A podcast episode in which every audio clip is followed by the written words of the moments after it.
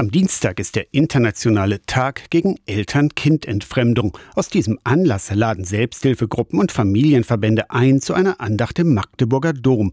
Pfarrer Oliver Behre aus Zörbich engagiert sich in der Initiative Väteraufbruch und er begleitet als Seelsorger Väter und Mütter, die ihre Kinder nicht bei sich haben können, weil der andere Elternteil das nicht wünscht.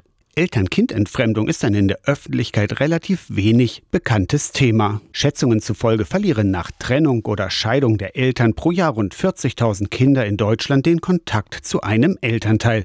Theoretisch und im Idealfall ist der Umgang der Eltern mit Kind oder Kindern geregelt, sagt Beere. Das heißt, die haben zwar unter Umständen einen gerichtlichen Titel, aber das heißt nicht, dass die Jugendämter, dass die Gerichte oder die Professionen irgendwas unternehmen, wenn ein Elternteil es darauf anlegt, das Kind dem Erziehungspartner im Prinzip abspenstig zu machen. Zum Beispiel durch Schlechtreden des anderen Elternteils. Das alles äh, führt dann das Kind in einen Loyalitätskonflikt. Und da Kinder ja abhängig sind von den Eltern, kommen sie in eine Situation, wo sie dann selber leiden und sich jetzt selber entscheiden müssen, wie schütze ich mich künftig. Und dann ist das eine Entscheidung gegen einen Elternteil am Ende. Rache kann ein Grund für den Kindesentzug sein, das Verhalten aber auch in der eigenen Kindheit schon antrainiert worden sein. Pfarrer Oliver Beer Lehre nennt es psychischen Missbrauch am Kind. Herausforderung für Eltern und Gesellschaft. Einerseits müssen Eltern erkennen, wo sie selber ihr Verhalten ändern müssen, was besser sein kann.